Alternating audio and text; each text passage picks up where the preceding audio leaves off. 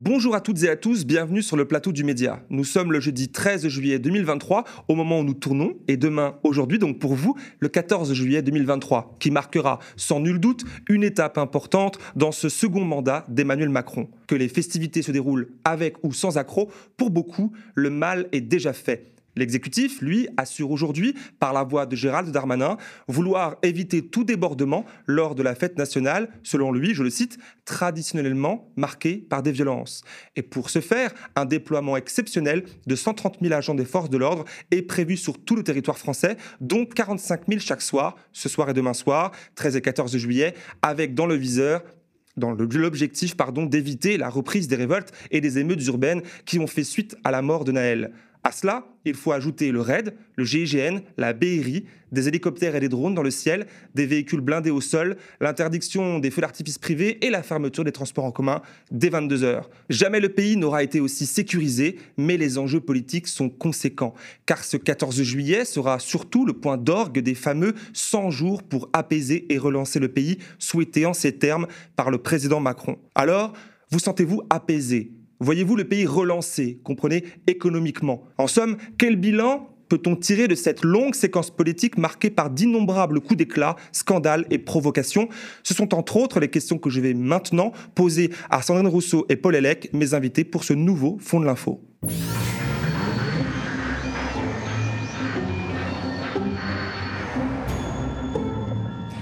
Sandrine Rousseau, bonjour. Bonjour. Vous êtes député NUPS Europe Écologie Les Verts élu à Paris. Merci d'avoir accepté mon invitation aujourd'hui. Euh, Paul Elec, bonjour. Bonjour. Quant à toi, on te connaît, grand habitué du média, tu es chroniqueur ici régulier, politiquement. Je veux dire, euh, tu parles de politique avec nous et ex-attaché parlementaire. Merci d'être avec nous aujourd'hui. Alors, pour commencer, je vous propose de remonter le temps. Hein. On n'a pas de machine ici, mais on va essayer de le faire. Il y a 99 jours, c'était le 17 avril dernier, et le président Macron tenait une de ses fameuses adresses aux Français Extrait. Et chacun d'entre vous avait un rôle à jouer. Il nous faut moins de lois, moins de bureaucratie, plus de liberté d'action, d'expérimentation, de pouvoir d'initiative à l'échelle de nos vies. Oui, c'est cet élan national auquel je crois. Et ces trois chantiers prioritaires constituent la feuille de route du gouvernement que la Première ministre détaillera dès la semaine prochaine. Ces trois chantiers doivent nous rassembler, rassembler les principaux responsables de la nation, et je m'y impliquerai. Et le 14 juillet prochain doit nous permettre de faire un premier bilan. Nous avons devant nous 100 jours d'apaisement, d'unité, d'ambition et d'action au service de la France. Nous y sommes. Voici donc l'heure du bilan. Comme je l'ai dit dans l'intro tout à l'heure, il y a donc pléthore de points à aborder. On ne pourra pas tous les faire. On va prendre quelques-uns, vous allez voir, de ces 100 jours. C'était donc la volonté d'apaiser. On l'a entendu à l'instant, on l'a réentendu, le pays. Et à ce moment-là, à ce moment où il le prononce, ces mots, c'était, on sortait, on était encore dans quelques mois, depuis quelques mois, dans une ébullition du pays, pays qui s'était exprimé avec sa colère légitime, on le sait, face au 49-3 pour la réforme des retraites, délit de démocratie à ce moment-là, même commenté jusqu'à des pays étrangers, avec des manifs dites spontanées, pour ne pas dire sauvages, et des rues en feu, aidées par la grève des éboueurs, etc. Alors, 100 jours après, apaisé ou pas apaisé, Sandrine? Ah, je ne crois pas qu'on soit dans un apaisement réussi. Je pense euh, qu'en fait, surtout, euh, il n'y a rien eu pour apaiser. C'est-à-dire que euh, pendant la réforme des retraites, on l'a vu, les syndicats, et moi ce truc m'a vraiment beaucoup choqué, donc je le redis à chaque fois, mais alors qu'il y avait 3,5 millions de personnes dans la rue, les syndicats n'ont pas été reçus, mais même pas écoutés en fait. Et euh, quelque part, euh, dans ces 100 jours, eh ben, on a exactement la même attitude qui se prolonge d'une certaine manière qui s'amplifie, qui est euh, d'avoir euh, raison contre tout le monde et de n'être pas du tout dans l'écoute. C'est-à-dire que l'apaisement, en fait, euh, est compris uniquement comme j'ai raison mais je le dis pas, quoi. Et ça, c'est aujourd'hui, on arrive au bout de la vraiment au bout de la Ve République comme ça. Moi, je pense que là, les, passions qui animent le peuple français aujourd'hui, euh, pour certains, sont des passions vraiment euh, de haine, de rejet. De, enfin, je crois qu'il ne se rend pas compte de ce qu'il génère dans une partie de la population. Ça, je le pense. Paul, de ton côté, alors apaisé ou pas? Non, mais je pense que vous avez raison. Je suis assez d'accord. Euh, il n'y a pas d'apaisement, même si on regarde juste le début de la séquence et la fin. Le début, c'est un moment où le gouvernement, enfin le président de la République, choisit de sacrifier la légitimité politique sous l'autel d'une espèce de légalité douteuse, souvent artificielle et régulièrement brutale. Ça a été brutal en termes de procédure parlementaire, mais ça a été brutal dans la rue. Et la fin de la séquence, c'est quoi? C'est on transforme la fête nationale en fait de bah, la police nationale en fait, puisque quand on déploie 130 000 personnes sur le territoire avec euh, restrictions sur les euh, dire les transports, est-ce qu'on sait ce que ça veut dire? Euh, Dire c'est l'option de ça va, ça va être l'appel au calme, mais au calme par la matraque. Hein. Donc, il y a plus de, de, de personnes, des forces de l'ordre sur, sur, le territoire que lors des émeutes de 2005. Ça, ça dit quelque chose. C'est incroyable. Paul Rocher, euh, l'économiste, je crois que vous l'avez reçu ici d'ailleurs, il fait remarquer qu'aujourd'hui, il y a plus de policiers en France par habitant que dans la RDA des années 60. Même un chiffre assez troublant. Euh, ouais, il l'a écrit dans son bouquin et je suis allé regarder le truc. C'est incroyable. Incroyable, mais ça dit quelque chose de l'ambiance. Donc l'apaisement, pas vraiment. C'est 100 jours, vous l'avez dit, euh, d'entêtement on continue, on lâche rien. Et puis 100 jours aussi d'enlisement, je pense. D'enlisement au sens de la, la, la crise politique qui s'est, matérialisée par les batailles parlementaires euh, assez virulentes euh, auxquelles vous avez participé d'ailleurs. Eh ben, elle était, c'était voilà, les gens voient la crise via ce, ce genre d'irruption, mais en fait, elle est permanente. C'est une crise des rapports sociaux, des rapports entre les individus en fonction de où ils sont positionnés dans la société. Et ces rapports-là, ils sont encore en crise. Donc on s'enfonce et enlisement. Voilà, 100 jours d'enlisement à, à essayer de d'éteindre un feu ici pour euh, le mettre ailleurs euh, après. Je pense qu'il y a vraiment un impensé dans la politique qu'il mène qui est euh, le ressenti que ça génère chez les gens. Parce qu'en fait, euh, j'ai vraiment l'impression depuis les Gilets jaunes qu'il y a des espèces de couches de ressenti qui se, qui se cumulent. Pas forcément chez les mêmes personnes, pas forcément de la même manière. Mais à la fin, il y a quelque chose que je trouve très explosif dans la société actuelle.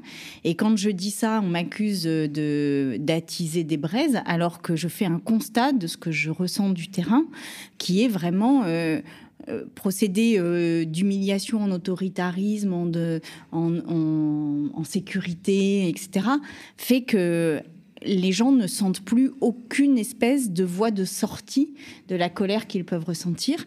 Et ça, euh, je, crois que vraiment, euh, on n'est qu'au début de ce que ça va générer, mais je, crains que ça génère euh, quelque chose d'assez Ouais, explosif. Moi, j'ai l'impression, on parle, vous savez, sur les volcans de, ce qu'on appelle les, les, nuées ardentes. Là. Mhm. C'est-à-dire qu'en fait, c'est, ça couve, ça couve, et puis au moment où ça explose, euh, on ne sait plus euh, le gérer.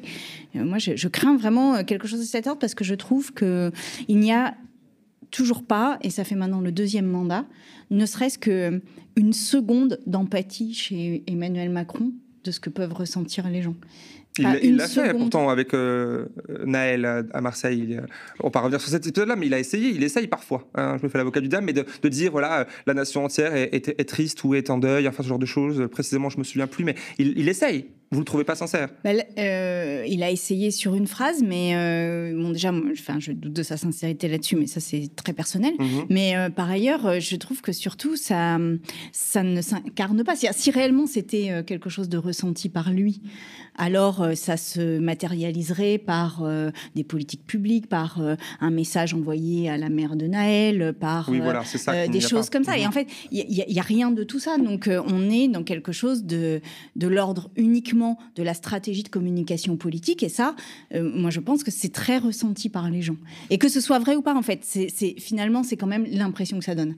Et, je crois que les gens en en overdose complet de stratégie de communication politique. Justement, en communication, on ne va pas revenir encore une fois sur tout hein, et tout repasser, tout recommenter. Je l'ai dit au début à trop d'exemples, mais on va en prendre quelques-uns.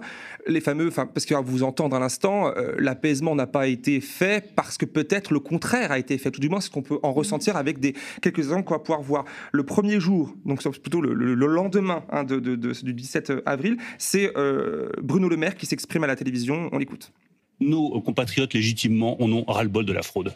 Ils en ont ras-le-bol de voir des personnes qui peuvent toucher des aides qu'ils payent eux-mêmes. C'est le contribuable qui le paye, c'est l'entrepreneur, c'est le salarié qui paye ces aides. C'est pas mon argent.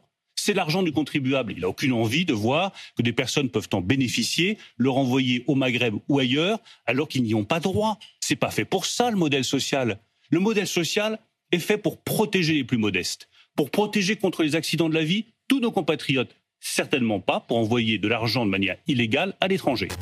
C'était donc le premier jour des 100 jours d'apaisement et c'était, je crois, mal parti. Hein. Le pouvoir pointait encore et toujours les mêmes personnes pour évacuer ben, ses responsabilités politiques, les pauvres, les étrangers, mais aussi les personnes françaises racisées. 100 euh, jours plus tard, ou presque, est et on, en est à l'affaire Naël aujourd'hui, 100 jours après, hein, finalement, est-ce que euh, ça n'a rien à changer sur ce terrain-là?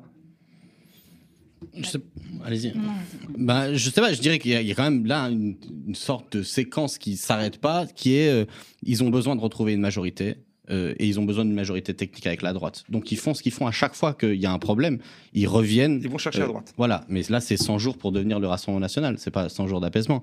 Ça c'est la première déclaration. Euh, on, là il y a eu une ribambelle de, de déclarations, pas que d'ailleurs de la Macronie, mais enfin c'est là où on a vu le même ton partout, quoi. Qu'il soit chez Zemmour, chez la Macronie, chez la droite dite républicaine, feu la droite républicaine, ils ont tous dit qu'il y avait deux sortes de nationalités. Et après l'expression 100 jours d'apaisement, il dit d'unité aussi.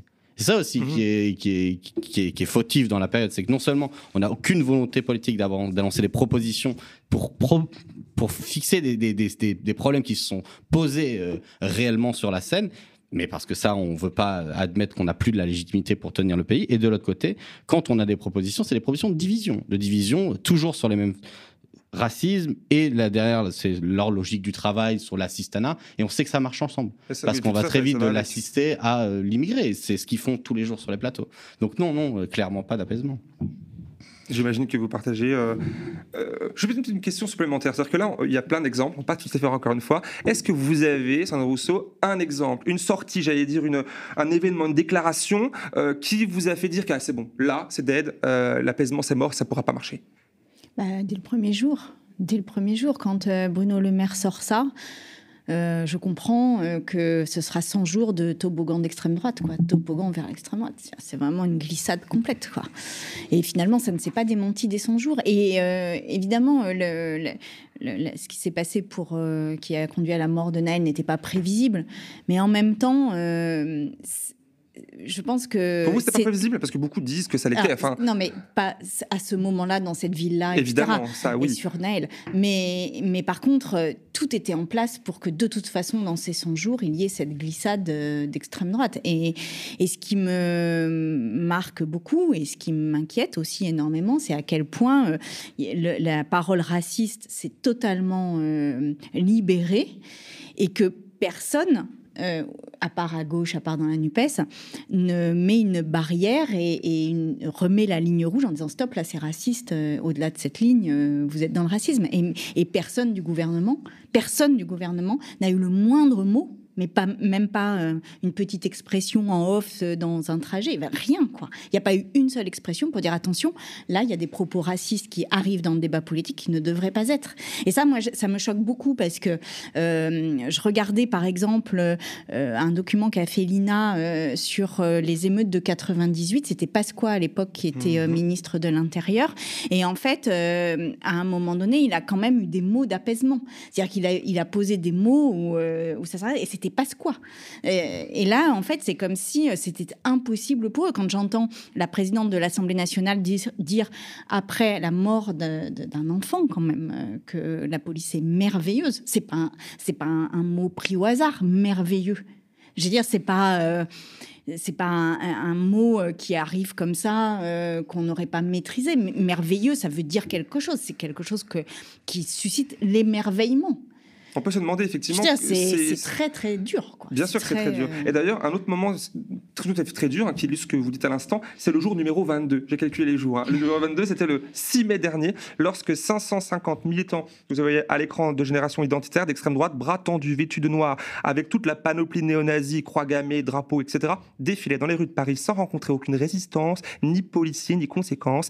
Et là, Elisabeth Borne qui déclare alors, je la cite, c'est aussi notre démocratie de garantir le droit à manifester, tandis que le préfet de police de Paris, Laurent Nunes, on a le même encore aujourd'hui, ne voyait pas de problème à autoriser cette marche, il l'a dit lui-même à la télévision aussi, en l'honneur donc, je rappelle, d'un militant pétainiste décédé en 94, car, et je le cite, les précédentes marches de ce groupe ne se, se sont déroulées sans trouble à l'ordre public croit rêver. Alors, précisons que dans le même temps, avant de vous laisser la parole de nouveau, euh, le préfet a interdit la manifestation pour Adama Traoré, tué par les gendarmes en 2016, la semaine dernière. Une marche donc similaire à celle-ci, mais l'opposé, annuelle, donc depuis sept ans, organisée sans trouble à l'ordre public, mais interdite. Et à cette occasion, le ministre, je le rappelle, de la Justice, Dupont-Moretti, a avant-hier, toujours, à l'Assemblée nationale, invité le groupe de Marine Le Pen à saisir la justice, notamment contre vous, euh, Sandrine Rousseau, pour avoir participé à ce rassemblement le samedi dernier. Alors, la question est toute simple. Est-ce que ce gouvernement est allé trop loin avec sa proximité à l'extrême droite? Et est-ce que c'est pas ça? Mais je crois que c'est un peu ça, à vous entendre, ce qui a marqué le plus le bilan de ces 100 jours. À mon avis, c'est pas qu'il est allé trop loin euh, vers l'extrême droite, c'est que il est totalement poreux aux idées d'extrême droite. Si c'est c'est ça qui me, moi, me choque vraiment. Il est censé être beaucoup. le barrage? Il a été élu pour ça, ce gouvernement. C'est ce même, euh, je pense, son seul mandat en vrai. C'est-à-dire de faire barrage. C'est au nom de ça qu'une partie de l'électorat de gauche s'est mobilisée et c'est son seul mandat. Et euh, en fait, là, euh, on, on constate une porosité. Il faut se rendre compte de ce que c'est. Et là, je vais parler depuis la place, euh, depuis ma place, hein. Mhm. Vraiment de, de femmes. euh, voilà, c'est que De femmes ou de députés? Non, précisément pas De de, député, mais Ok. de- d'humaine, De quoi, j'ai envie de dire, Ok, voilà, de citoyenne. C'est que moi, je suis très menacée par l'extrême droite, vraiment beaucoup. Voilà, il y a mes adresses qui circulent, etc. Bon. Et dans les réseaux les pires. Et en fait, quand j'entends ça, quand j'entends un ministre de la Justice se tourner vers le RN en disant mais euh, vous devez saisir euh, la justice et porter plainte, je me dis mais en fait euh, moi là qu'est-ce que je dois faire? C'est-à-dire que déjà aller à la police pour déposer plainte, je n'ai pas une confiance absolue dans la capacité de la police aujourd'hui à instruire la plainte que je vais déposer. Je pense qu'il y a beaucoup de policiers qui sont très bien. Je pense aussi qu'il y en a qui ne sont pas, ne sont plus dans une mission de service public pour défendre tous les citoyens et citoyennes de la même manière. Qu'est-ce qui vous fait dire ça? Ben, par exemple, le communiqué de presse hallucinant d'Alliance et de l'UNSA, qui ensemble font quand même plus de 40% aux élections euh, professionnelles, et qui parlent de nuisibles, qui parlent de combat, qui parlent de guerre.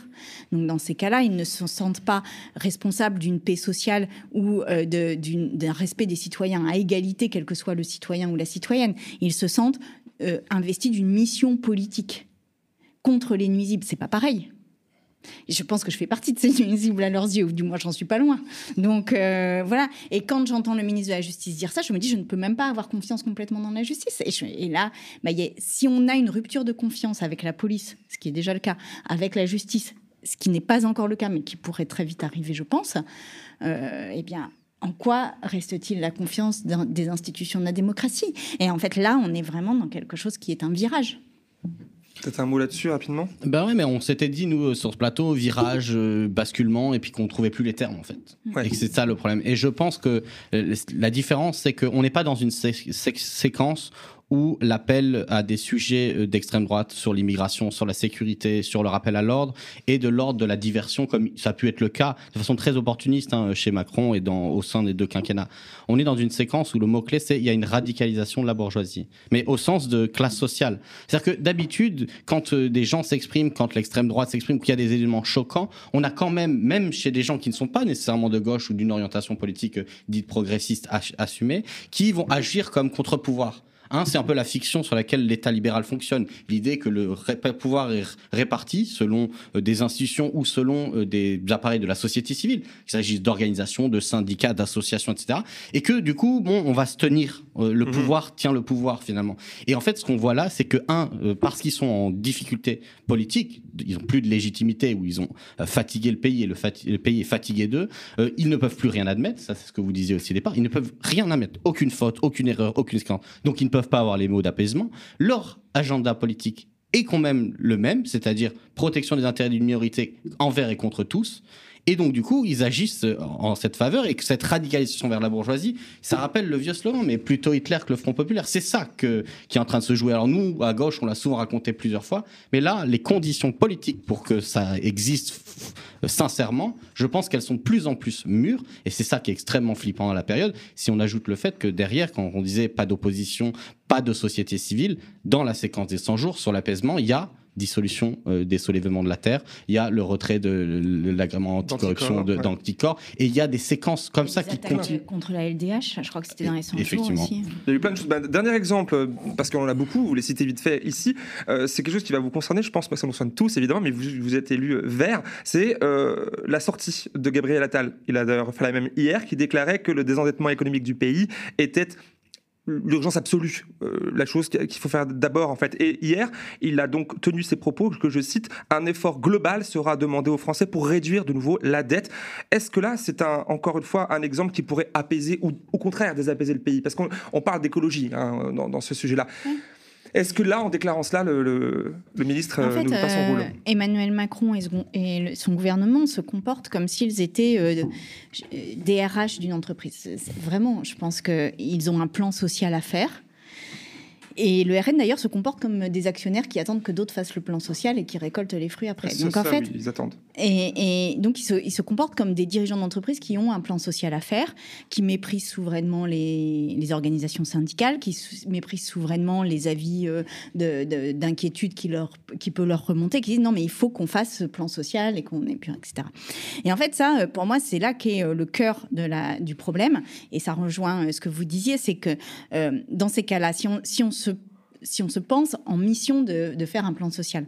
Eh bien, en fait, euh, on n'est pas dans une altérité, on n'est pas dans une démocratie à respecter les contre-pouvoirs, on n'est pas dans un débat démocratique apaisé, on est dans une, une classe dirigeante qui impose vous dites pas classe pouvoir, de bourgeoise Si, classe bourgeoise. Je sais pas, c'était pour, pour reprendre, non, mais c'était pour reprendre l'analogie avec mhm. les entreprises. Donc, mais je peux dire classe bourgeoise. il y a Charles de Consigny qui a, qui a eu une, phrase que je trouve bonne et pourtant Dieu sait que nous ne sommes pas du même côté politique, mais qui dit euh, la, Macronie se comporte comme euh, une bourgeoisie apeurée. Ben oui, euh, c'est ça. C'est-à-dire qu'en fait, ils sont là et, et, ils veulent absolument conserver ça. Et là, pour moi, c'est l'esprit même des institutions, et c'est ce que je disais tout à l'heure sur la police et la justice, c'est que c'est pas moi en tant qu'humaine. C'est que si moi-même j'en arrive à, ne plus avoir confiance, imaginez le nombre de citoyens et de citoyennes qui n'ont plus confiance dans les institutions.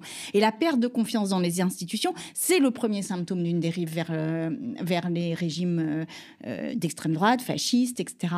Et donc là, on est dans une glissade continue. Et aujourd'hui, et je, je le pose, c'est que je ne pense pas que, et c'est ça qui m'inquiète le plus, qu'à gauche, nous soyons en capacité mmh. d'être cette espèce de contrepoids qui fait que la balance s'équilibre et qu'on arrive à incarner un espoir.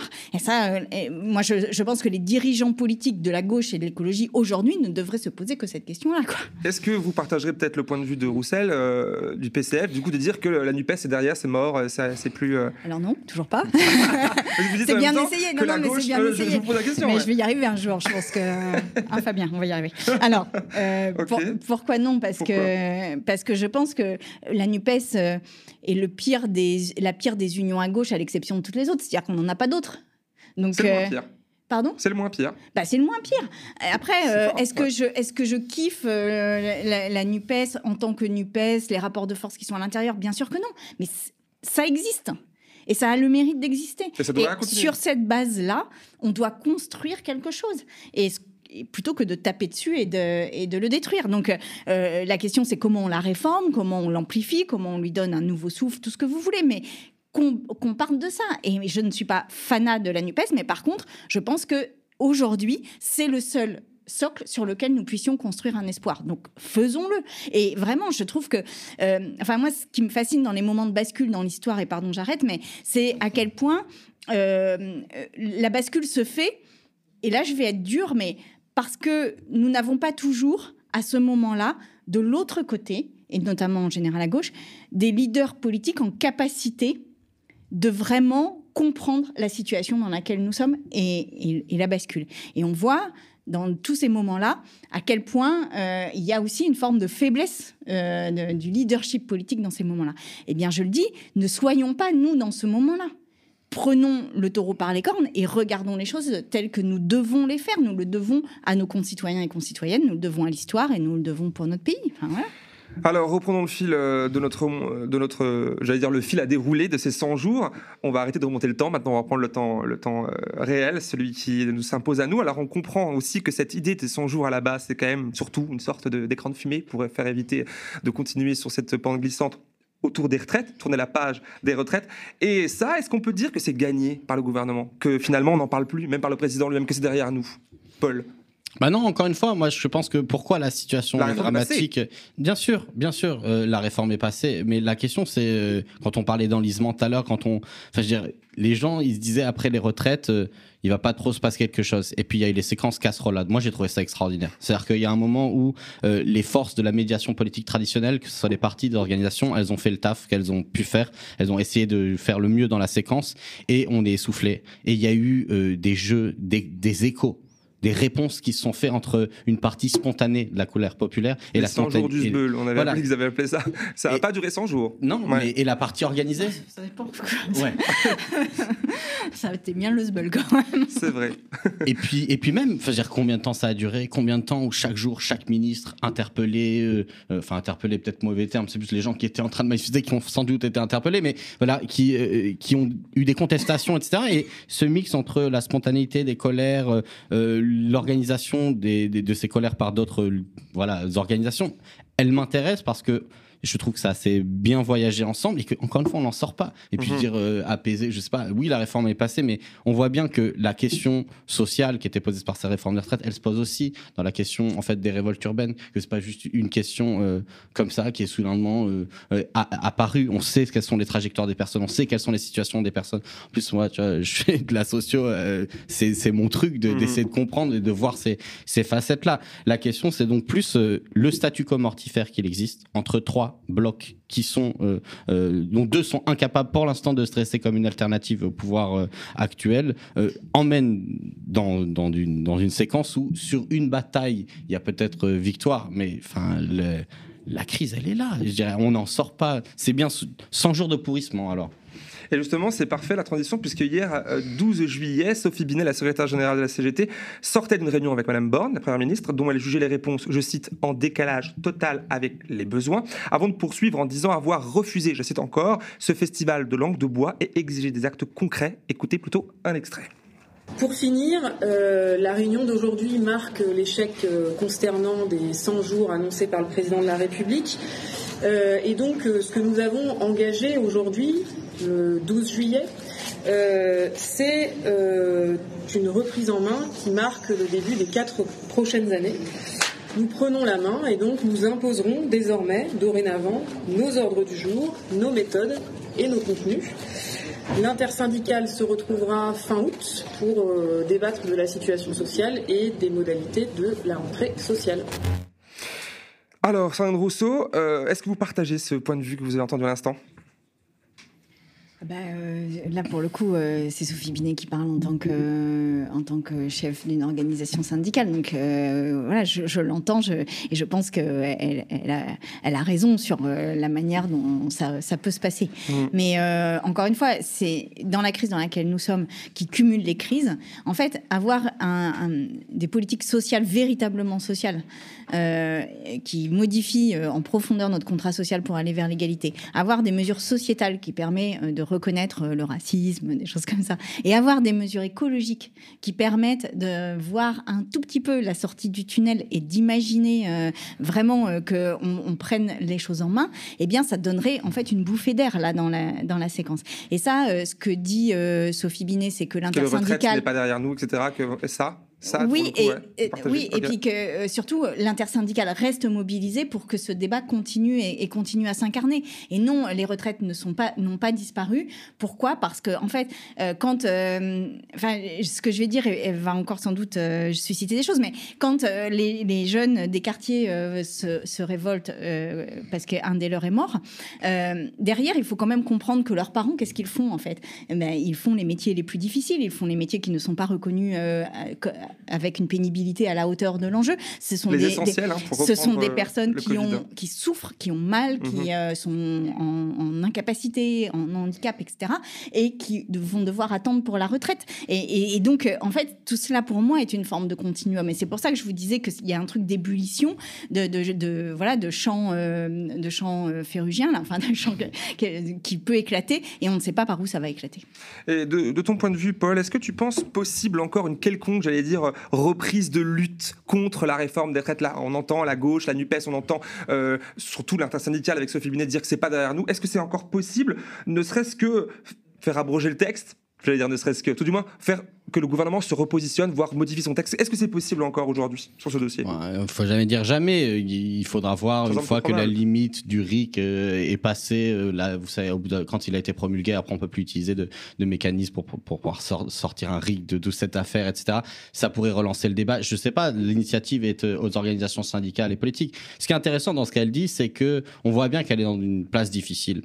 Elle est la représentante de la CGT, un des principaux syndicats du pays. Elle est euh, fondamentalement une membre de ce qu'on appelle la négociation collective, c'est-à-dire d'un canal particulier mhm. de discussion des affaires sociales, qui n'est pas un canal purement étatique. Or, le problème, c'est que la Macronie, par principe, son programme, ça a été on détruit ça.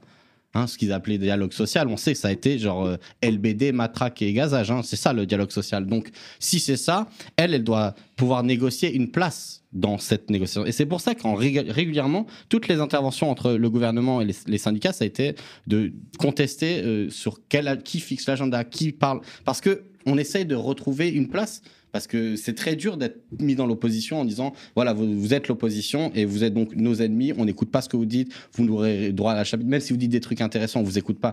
À l'Assemblée nationale, pour le coup, moi j'étais attaché parlementaire de député au mandat précédent dans l'opposition. C'est dur des fois aussi d'être enfin, poussé dans cette, cette position, on a du mal à dire autre chose. Donc elle, elle doit négocier ça et c'est plus, pour moi, la question, c'est pas est-ce que ça sera sur les retraites, c'est sur quoi? Il y a des mouvements qu'on n'a pas prévus, qui étaient des mouvements très sectoriels, qui ont été très larges, comme celui de la SNCF. Et puis il y a des mouvements à un moment sur les salaires, sur la situation économique. Faut pas l'oublier, hein, on a encore pas parlé de ça, mais pendant ces 100 jours d'apaisement, on est quand même à peu près euh, à la plus forte baisse du pouvoir d'achat depuis l'année 2009, qui était l'année de récession post-crise. Donc ça aussi, ça joue dans l'ambiance du pourrissement, dans la fatigue, dans. Et donc, moi, je parie plus sur le fait que voilà, on avait personne n'avait privilégié les jeunes, personne n'avait prédit la force du mouvement social, et là personne n'avait pris. On est dans l'attente. Dans l'incertain et l'attente. Ok. Alors revenons sur l'actualité du jour. Nous sommes le 13 juillet, demain c'est le 14. Sandrine Rousseau, vous déclariez hier sur Twitter ne pas participer d'avoir décidé de pas participer à, l'événement, enfin, aux festivités. C'était ce matin, hein, comme quoi les jours, des fois, vont très vite. Beaucoup pour vous, à l'antenne, c'était hier. Alors pourquoi avoir pris cette décision de ne pas y aller? Vous aimez pas les feux d'artifice C'est pas le sujet. là, en l'occurrence, c'est pas le feu d'artifice, c'est le défilé militaire. Le défilé euh, je suis moins, euh, moins familière et moins coutumière.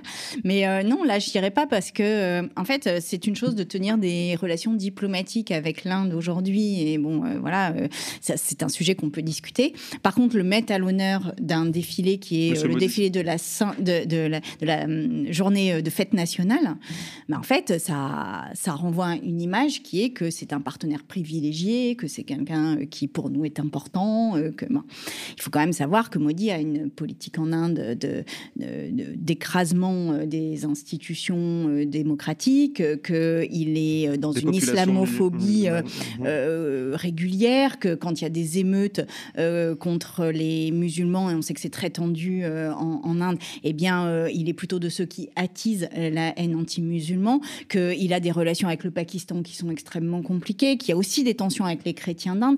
Et en fait, euh, on est euh, dans quelque chose qui est un nationalisme et un leader d'extrême droite en Inde et qu'on le mette à l'honneur. Je rappelle quand même que quand Mélanie avait été euh, élue en, en, Italie, Macron était le premier président de la République d'Europe à aller lui rendre visite.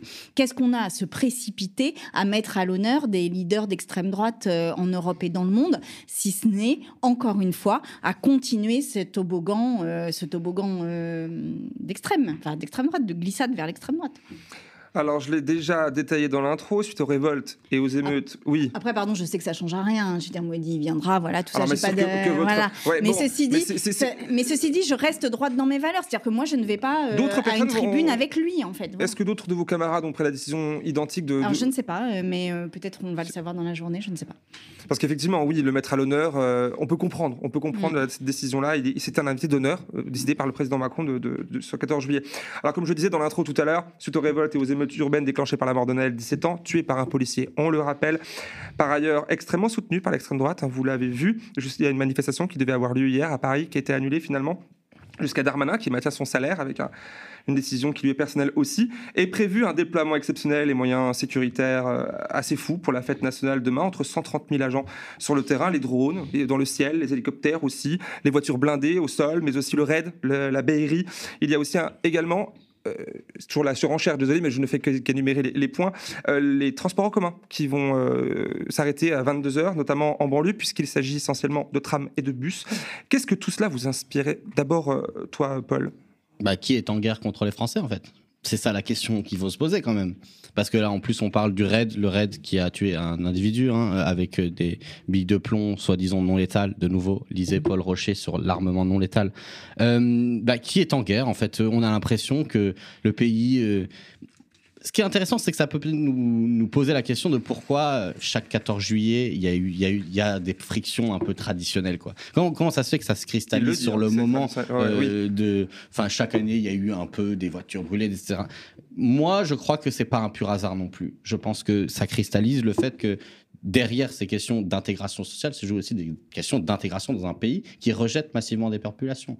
Donc, euh, en fait, s'ils ont si peur qu'il y ait un embrasement nouveau, etc., c'est qu'ils savent très bien que leurs annonces de communication et la répression qu'ils ont utilisée dans les quartiers pendant trois jours n'a pas réglé fondamentalement le rapport des individus qui vivent dans ces quartiers populaires avec les institutions qu'elles soient celles de la police, que ce soit de la justice, qui les envoie en prison, en ferme, pour avoir volé un parfum, une bouteille de canette ou être rentré dans un magasin au mauvais moment, au mauvais moment, enfin où il y avait un, un policier pour les pour les attraper. Bref, donc euh, dans la séquence, je sais pas, je, moi ça me semble tout, mais tout, je suis trop pessimiste, tout me semble catastrophique euh, de ce point de vue-là. Le raid c'était à Marseille, c'est ça? Je crois que c'est à Marseille. Ouais, en fait ils ont pu tirer avec des, c'est des billes de pion, de plomb, pardon, euh, dans une petite sacoche de tissu, quoi. Voilà. Et en fait, ça, à très près, ça, ça, ça peut, ça peut tuer effectivement. Est-ce que en deux mots, le gouvernement pour vous il a peur que ça répète de nouveau? Et aussi, bah, on dit que, le, gouvernement aurait peur euh, de sa police aussi. Est-ce que le gouvernement a peur aujourd'hui? Ah, je pense qu'ils ont peur, oui. Ça, je pense que pour le coup, euh, mais ça, ça fait, ça fait partie aussi de la sociologie, je pense, de la Macronie, qui est que, en fait, c'est des gens qui, euh, enfin, moi, ce qui me frappe à, l'Assemblée, c'est à quel point ils sont euh, issus pour beaucoup de, des grandes écoles, de l'élite, de, voilà, c'est et en fait, ce sont des gens, pas tous, hein, mais beaucoup, et ce sont des gens qui n'ont pas l'habitude de gérer l'altérité, qui n'ont pas l'habitude de gérer l'opposition, qui ont toujours été flattés et autorisés à faire ce qu'ils faisaient. Et en fait, je crois que là, ils sont, il y a quelque chose de l'ordre de la panique. Et après, euh, quand, euh, quand, quand on a, et ça, pour le coup, dans le féminisme, on sait bien, quand euh, on, menace un dominant, eh bien, la réaction, c'est l'agressivité et l'autoritarisme. Et donc là, on est dans cette situation-là. ah bah, comme on l'a vu au début de notre entretien, on va voir un extrait justement en parlant de dominant. De... Alors, dans, dans, dans, un extrait de son allocution, comme on l'a vu au début de notre entretien, hein, Macron, le 17 avril de cette année, le président a dit, je cite, là on va pas le réécouter une nouvelle fois, le 14 juillet prochain doit nous permettre de faire un premier bilan. Il l'a dit comme ça textuellement. Mais il semble qu'il a changé d'avis aujourd'hui même, sans, sans perdre d'ailleurs en assurance quand il affirme le contraire à un des confrères que nous avons euh, de BFM TV. Regardez plutôt cet extrait et on se retrouve juste après. Comment allez-vous répondre à cet embrasement qui dure depuis plusieurs semaines? Et est-ce que euh, cette nouvelle alerte autour du 14 juillet vous a contraint à repousser euh, votre adresse aux Français pour faire le bilan des 100 derniers jours qui devaient être ceux de l'apaisement? Merci. D'abord, je n'ai pas coutume de repousser des choses qui ne sont pas programmées. Euh, je crois avoir fait deux fois des interviews du 14 juillet, donc vous m'accorderez avoir une certaine liberté avec cette pratique. Vous aviez évoqué le 14 juillet. Oui, j'ai dit que je ferai un point autour du 14 juillet. Je vous rassure, je ferai un point autour du 14 juillet. Mais je ne vous en ai donné ni la date ni la forme. Et je le donnerai en temps voulu. Maintenant, si je suis raisonnablement informé, il ne me semble pas qu'il y ait des émeutes urbaines ces derniers jours en France. Et donc le calme est bien revenu grâce à l'action résolue de nos forces de sécurité intérieure et aussi au travail de la justice. Et je le dis avec euh, ici beaucoup de détermination, le calme est une condition à tout et le respect de l'ordre républicain, que j'avais d'ailleurs réaffirmé très clairement il y a une centaine de jours, euh, doit être respecté partout.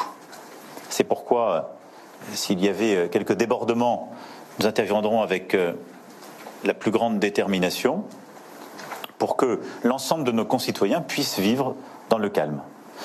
Et je salue une fois encore le travail des forces de sécurité intérieure, de nos sapeurs-pompiers, mais également de notre justice qui euh, a pu permettre le retour euh, calme dans toutes les villes qui ont été touchées par euh, ces émeutes. Il y a ensuite un travail en profondeur à, conduire et des leçons à tirer de ce qui s'est passé.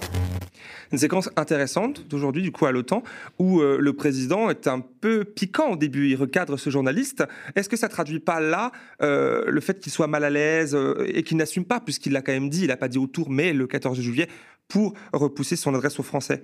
comment vous analysez-vous cette séquence-là? Et puis en plus, passage, hein, il salue quand même la justice encore une fois, qui a condamné à 18 mois ferme des personnes qui ont pris des canettes. on a eu une justice pour l'exemple, c'est ce dont je parlais sur la perte de confiance de l'institution de justice. Moi, je pense que là, on est vraiment. Euh, bon, je l'ai déjà dit. Euh, la question, qu'est-ce que je pense de cette séquence C'est ça, euh, sans Eh ben c'est du grand Macron, quoi. C'est-à-dire que c'est d'abord cette espèce d'arrogance euh, en première intention, quoi. Euh, voilà, premier réflexe, oui. Premier réflexe, première intention, euh, espèce de truc là, d'autoritarisme inconséquent en plus derrière, parce qu'on ne sait pas pourquoi. Hein, je veux y a pas de. Et puis après, on le sent quand même beaucoup moins à l'aise quand il répond.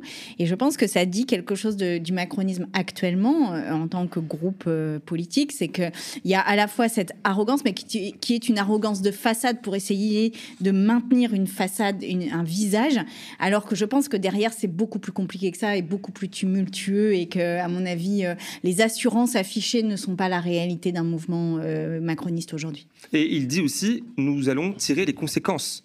Quelles conséquences seront tirées Pardon, pour conséquence, il a dit euh, leçon, pas conséquence. Non, mais je suis d'accord sur le côté très purement macronien de ce moment. Mais en dehors de l'arrogance, il y a le caractère fondamentalement orwellien de la prise de parole macroniste. Mm. Hein la guerre, c'est la paix, la justice, c'est la répression, euh, la vérité, c'est le mensonge. Enfin, on ne sait pas. Il est toujours euh, dans cette optique de je veux faire advenir un réel que j'estime être le vrai réel mm-hmm. contre et envers tout le monde. Et là-dedans, c'est juste une remarque sur vous aviez dit le 14, ça va pas être le 14, et il ne peut même pas admettre qu'il décale à trois jours mm. parce qu'il n'a pas fini son remaniement, parce qu'ils sont pas prêts, parce que si. Et en fait, c'est ça qui montre euh, le décalage entre un l'arrogance des gens comme au premier quinquennat. au premier quinquennat, ils étaient les rois du pétrole à l'Assemblée, ils faisaient ce qu'ils voulaient, ils avaient une...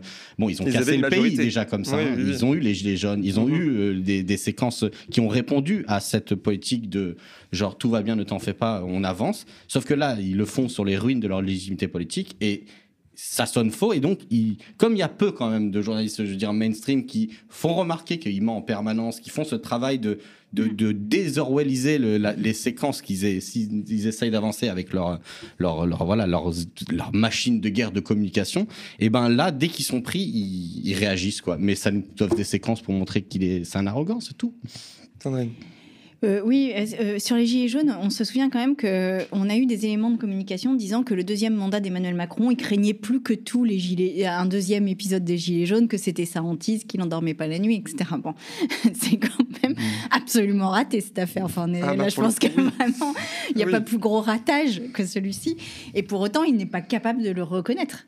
Il n'est pas capable de Est-ce qu'il peut Parce que mettons-nous à sa place. Est-ce qu'il peut Admettons, il reconnaît, mais c'est la ah, fin. mais moi, je pense, eh bien, je pense que c'est précisément là qu'est l'honneur de la politique avec un grand P, qui est de dire écoutez, je n'ai pas la vérité incarnée, je peux me tromper. Par contre, maintenant, mettons-nous autour de la table pour trouver une solution. Et finalement, c'est ce qu'on fait. Moi, je me souviens de. Et pourtant, Merkel, c'est pas mon, c'est pas ma tasse de thé politique, mais euh, quand il y a eu des tensions en Allemagne, elle a dit ok, je me suis trompée. Elle a été capable de le dire. Pourquoi il n'est pas capable de le dire? Parce qu'en en, fait, il est dans une espèce de, de sentiment de toute puissance ou de sentiment qu'il faut être tout, tout, puissant pour être le président de la République. Et puis en plus, je pense que c'est même pas stratégique pour lui parce que pour pouvoir cornériser la gauche, sa stratégie de vous êtes tous des islamistes, éco-terroristes, euh, je sais pas quoi, euh, ça va euh, solidifier le camp social ou en tout cas certaines euh, parties de, ce camp social et que au contraire, quoi, en faisant un geste comme ça, un peu, on va dire, très gaulien, très au-dessus des institutions, c'est comme ça qu'un certain nombre de personnalités de droite à gauche sont plus tolérées. Je sais pas, on parle toujours de cette droite chiracienne que des fois on regrette, alors que la moitié c'était des gangsters qui braquaient l'État. Euh, non mais c'est vrai, c'est bizarre quand même comme sentiment. On parle de Dominique de Villepin qui avait, il nous a foutu le CPE. Moi c'est quelque chose qui me parle. Et en même temps, il savait hein, euh, être habile. Ils sont fondamentaux. C'est le chêne et le roseau. Hein, mais effectivement, quand le roseau qui plie, il Ouais. survit quoi. Le chêne là, on va le déraciner. Alors du coup, bah, ça répond à ma question hein, sur le quand il dit à la fin de cette séquence le- les, les leçons qui sont, seront tirées, euh, on va ah, du coup attendre pour euh, pour cela. Euh, il y a une autre séquence, la dernière, je pense, euh, qui euh, a retenu mon attention. C'était hier, avant-hier, le 11 juillet. C'était vous, Madame Rousseau, à l'Assemblée nationale, qui adressiez euh, quelques mots à Monsieur Darmanin. On écoute. Monsieur le, monsieur le ministre de l'Intérieur, vous avez fait euh, lever l'Assemblée sur les policiers morts au service et je me suis levée. Et maintenant, je voudrais que nous nous levions pour les victimes des actions policières. Malik Oussekine, Aïssa Iish, Fabrice Fernandez, Ziyad Bena, Bouna Traoré, Lamine Dieng, Luigi Dukene, Rémi Fraisse, Adama Traoré, Aboubacar Fofana, Zineb Redouane, Steve Maya Canisso, Cédric Chouvia, Mohamed Kapsi, Aloussen Kamara et Naël. Déjà, cette séquence, elle est forte. On voit la réaction de Monsieur Darmanin. Est-ce que vous, à ce moment-là, rapidement, vous le voyez, vous l'avez vous l'avez découvert dans la vidéo plus tard? Non, je ne le vois pas. euh, déjà parce êtes que je lis ma feuille et puis en plus euh, parce qu'il y avait plusieurs députés et ministres entre lui et moi, donc je ne l'ai pas vu. Et quand j'ai vu ouais. la vidéo, euh, bah, euh, c'est raide, quoi. Enfin, son, son haussement de sourcils, c'est un soupir. euh, en dit très long, très très long, euh, de ce mépris qu'il y a pour la vie des gens qui ne sont rien, Selon à eux. leurs yeux. Exactement, j'imagine bien. Euh, vous faites référence à, à Emmanuel Macron. Alors, évidemment, la question des violences policières est au centre de votre prise de parole et de, du moment aussi, j'allais dire, du cœur du débat public euh, ces dernières semaines, une fois encore, car c'était pas nouveau, hein, c'est pas, c'est pas né sous, sous Naël, tout cela. Alors, euh, juste après la mort de Naël par un tir policier, vous avez tweeté. La police ne peut, ne doit pas tuer jamais. C'est un principe simple, un principe républicain. Avant d'ajouter dans le même temps que dans le cas terroriste, tirer, tuer ne doit pas, je vous cite encore une fois, être l'option privilégiée. Il ne peut exister que dans des cas extrêmes, justifiés et sans aucune autre alternative. C'est la fin de citation. Et puis vous avez supprimé ces deux tweets. Pourquoi? Oui, parce que ça avait suscité un débat euh, sur Twitter qui ne pouvait pas être réglé sur Twitter. C'est-à-dire qu'on ne pouvait plein- pas le faire. Euh, bah, euh, celui-là en particulier, c'est-à-dire que ça a touché des choses très intimes chez certaines personnes et, et donc c'était pas possible de le régler en 140 tweets. Mais ce que je voulais dire par là, c'est que en fait, on a, on a pris finalement. on s'est familiarisé avec l'idée que la police pouvait tuer. Ce qui était quand même euh, quelque chose de l'ordre de l'absolu exceptionnel pendant très longtemps. Et, là, euh, on, s'est familiarisé avec cette idée. Et j'avais entendu euh, Fabien Jobard qui euh, disait une chose qui m'a semblé très intéressante, qui est, sociologue de la police, et qui disait avec les LBD, donc là je sors euh, la question du terrorisme parce que je pense que c'est trop épidermique, mais euh, sur euh, il disait euh, avec les LBD, on a habitué une police à euh, viser euh, les gens et à tirer. Et il disait forcément, cela, à un moment donné, euh, aura des conséquences, c'est-à-dire qu'ils tireront même quand ce ne sont pas des LBD. Et j'ai trouvé que c'était très juste cette, euh, cette, analyse-là. C'est que depuis euh, maintenant un petit moment, on a habitué la police à viser des gens. Et là, je crois qu'il nous faut revenir à une forme de, bah, de, de, de réforme de la police, évidemment. Justement, laquelle? Vous- vous- À gauche, vous êtes tous là à, à appeler Bah, une réforme comment? Mais non, mais on, on diminue déjà, les, enfin, on interdit les armes de guerre, on, on- on sort l'IGPN de la police et du ministère de l'Intérieur, on forme les policiers, on sort euh, de la doctrine du maintien de l'ordre par la force pour aller vers la désescalade, on réétablit la, police de proximité, on, re- on revoit aussi les conditions de travail des policiers, on, on sanctionne très lourdement tous les actes de racisme et, et- et de sexisme et de LGBT-phobie. On fait un audit externe pour voir quelle est l'ampleur de ce problème au sein de la police, ce qu'a fait la police de Londres. On en tire les conséquences. Quand il y a des faux PV suite à des interventions, les, les policiers doivent être lourdement sanctionnés d'avoir menti sur des PV après. On dissout la Bravem. Enfin, je veux dire, il y a quand même beaucoup de choses à faire qui, en réalité, sont accessibles. C'est-à-dire, c'est possible de le faire. Et on dépose des fleurs comme Marine Tondelier devant la police? Vous en Bah, pensez à quoi? fin, à la fin. Ah bah c'est pas à la fin. Euh, c'est quand même fort. On a, on a vu un peu en, en mode hippie quand même, comme au début des Gilets jaunes, certains euh, l'ont- pu le faire, déposer des fleurs euh, devant une ligne de CRS. vous avez souri à ce moment-là ou Je pense que toi, t'as du sourire. Moi, je suis très taquin, mais euh, ça m'a fait rire. Mais en Ça vrai, peut se comprendre. ça peut se comprendre. Et puis, il faut essayer de comprendre pourquoi ces réflexes. Pourquoi euh, une partie de la gauche, en tout cas, euh, a la tentation et la volonté de maintenir l'idée qu'il peut y avoir des institutions qui fonctionnent bien. Moi, je suis plus cynique. Je pense que la police elle est violente parce que c'est son rôle. Mais c'est vrai qu'on ne peut pas repousser les débats à plus tard, quand on fera comment, quand l'État, etc. La question, c'est maintenant. Et pourquoi il y a ce lien-là? C'est là, euh, qu'on voit dans la séquence le problème. C'est que vous avez parlé de pratiques, les pratiques du LBD, les pratiques du travail. Moi, je fais de la socio du travail. Je vois comment le travail forge les conceptions, les subjectivités des individus. Et le macronisme, c'est un monde de l'abstraction c'est jamais les pratiques, le réel, encore une fois, n'a pas prise sur leur discours. C'est un monde des abstractions et des idées, des institutions. Sauf que le problème, c'est que dans leurs mots, les institutions ne veulent rien dire. Ils ont toujours le fétiche, la République. Mais quelle République font-ils vivre? La République est-elle bonne en soi? République islamiste d'Iran, République populaire de Chine? Non, c'est la République française. Et qu'est-ce qu'elle doit incarner? Et si elle incarne ces actes de violence, si elle incarne une autorité qui tue des citoyens, effectivement, là, il y a un problème.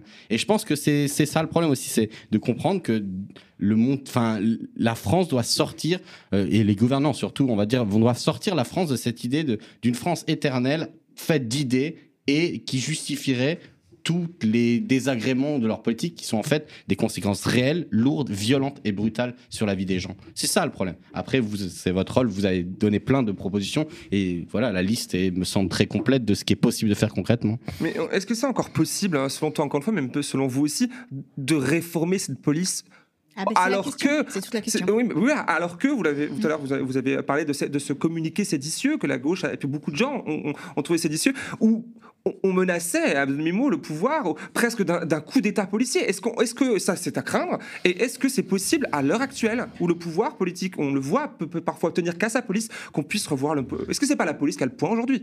Non, mais euh, qui ne tient que par sa police pour mener cette politique. Euh, faites la retraite à 55 ans demain, vous n'aurez pas de manifestation à réprimer. Hein, euh, je vous le dis tout de suite. Donc déjà il y a aussi non mais il y a aussi ça le problème. Encore une fois entre l'égalité et... non mais voilà qui manifeste.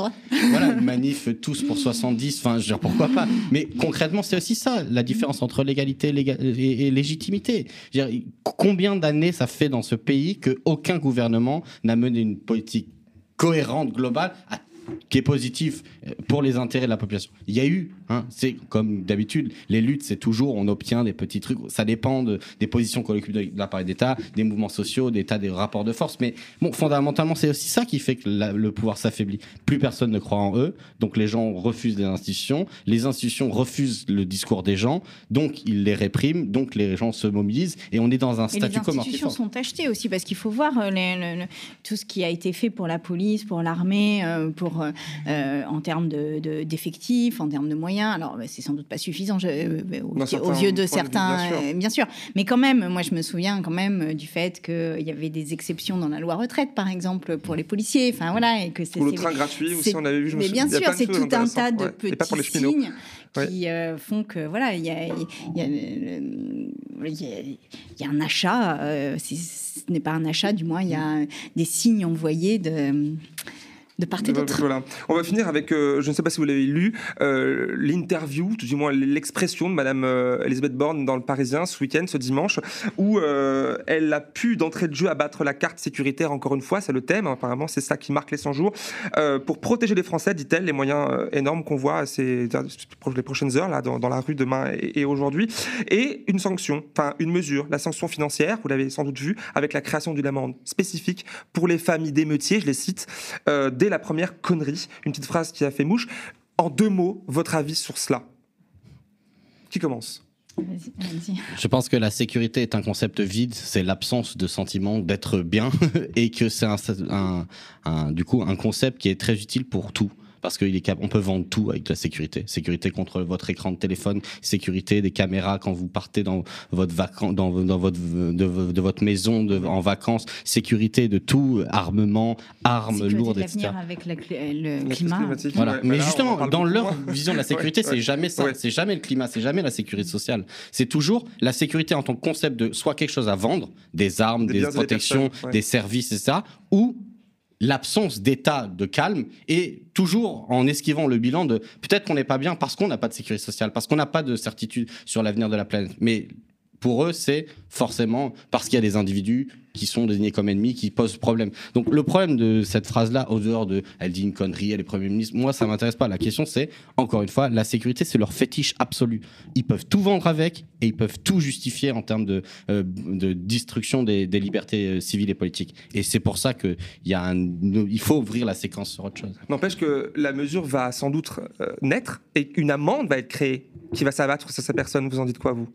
Ben, pour moi, c'est encore une humiliation de plus. C'est-à-dire que l'amende forfaitaire à la première connerie, comme ça a été dit, c'est euh, euh, tu vas au coin les mains sur la tête, hein, en fait. Et c'est de l'humiliation permanente. Et donc, ça veut dire que euh, si on est dans l'humiliation, dans la punition, on n'est pas dans une égalité, même symbolique, des citoyens entre eux. Et donc, voilà, on est toujours dans ce rapport de je te domine, donc je te menace, je te punis, et tu, tu as à obéir à mes ordres. Et nous ne sommes pas une société si elle fonctionne sur cette base-là. Et, et là est le, enfin vraiment l'incompréhension que peut avoir le pouvoir de ce qu'est la démocratie. On ne punit pas euh, en démocratie par des amendes forfaitaires à- pour des conneries. En fait, il y a une justice qui est indépendante, il y a un droit, il y a des droits des citoyens. Enfin, je veux dire, euh, on est très loin de ce qui, de, de- de ce qui est là. Quoi. Et en même temps, c'est aussi très représentatif de, de l'idéologie néolibérale. C'est-à-dire que l'incitation fiscale Mm. pour régler les problèmes, c'est vraiment un théorème qu'ils utilisent tout le temps. Quoi. Je veux dire, comment on fait pour travailler des, gens- faire travailler des gens qui travaillent dans des conditions mauvaises de travail Bon, ben, on peut les payer mieux parce qu'on prend en compte le risque. C'est vraiment leur raisonnement dans les, les théorèmes économiques et c'est toujours comme ça. Les amendes pour régler le problème, les amendes pour régler la question de consommation ou non de La baisse des de allocations euh, chômage pour euh, retourner au travail, les 15 heures pour le RSA. euh, Pour les logements- L'argent va, va tout faire. Pardon. Pour les logements sociaux aussi, ils avaient sorti un peu l'idée de si vous habitez un logement social mais que votre fils ou votre fille euh, fait une connerie, euh, vous serez sanctionné. Moi, je viens de Nice, à la base, ils avaient sorti ça. euh. Donc, partout. Bien C'est- sûr. Alors, dernier, dernier mot qu'on va changer avant d'en d'en rendre l'antenne. Alors, à l'heure où sera publiée cette vidéo, le 14 juillet, nous serons donc le 14 juillet. hein, cette date importante, malgré tout, malgré ce contexte que nous avons euh, essayé de résumer euh, ensemble là. Euh, une date importante pour notre pays. Un dernier mot, chacun à votre tour, sur ce 14 juillet.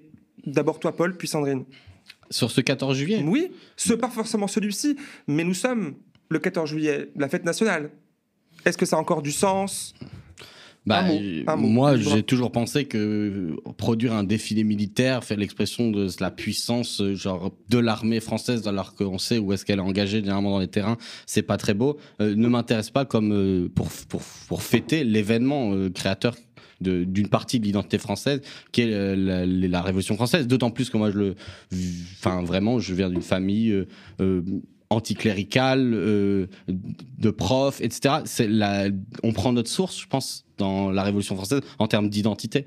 Euh, j'ai pas un prénom français, j'ai pas un nom de famille français et tout. Donc euh, pour moi, c'est une culture et je pense qu'on devrait trouver, et y compris nous à gauche, seulement au lieu d'aller dire au-delà de, de l'aspect antimilitariste de la revendication, il faudrait qu'on trouve une proposition pour pouvoir le célébrer sur d'autres bases. Je pense que les symboles nationaux, c'est toujours bien de pas les refuser en bloc, mais de les adapter, de proposer une vision, une lecture différente, parce que c'est quand même quelque chose qui est partagé par, par tout le monde, parce qu'il y a des gens qui ont voilà, supporté un jour l'équipe de France de je sais pas quoi, parce qu'il y a un sentiment d'appartenance quand même.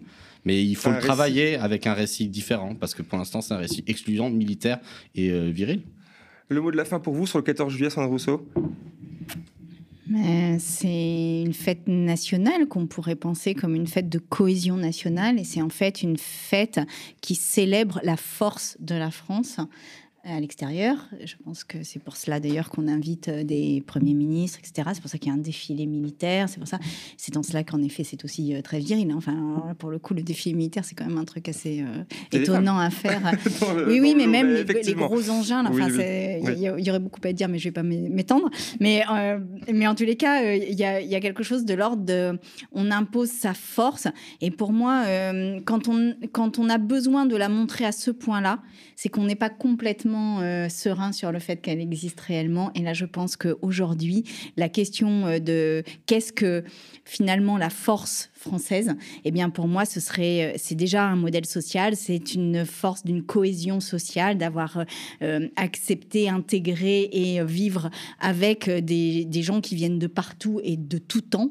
Et, c'est cette force-là, en fait. Et quand on n'a pas peur de ce qu'on est, ben, on n'a pas besoin ni de, ni de faire des démonstrations de force, ni de détester les autres. Et en fait, là, on n'y est plus. Quoi. Merci beaucoup. C'est déjà la fin de notre entretien. C'était passionnant. On pourrait en discuter longuement hein, sujets autour de ce 14 juillet, mais aussi euh, de la séquence longue euh, que nous venons de traverser et qui ne fait que commencer sur bien des aspects.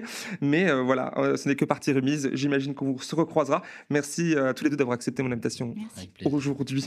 Quant à vous, chez vous, merci d'avoir suivi cette émission. Émission qui n'existe que, vous le savez, grâce à vous, comme toute la grille des programmes du média. Rendez-vous donc sur lemediatv.fr slash soutien pour vous abonner à notre chaîne des 5 euros par mois sans engagement de durée. Et même si vous le désirez, devenir sociétaire et nous accompagner dans cette aventure médiatique inédite en France.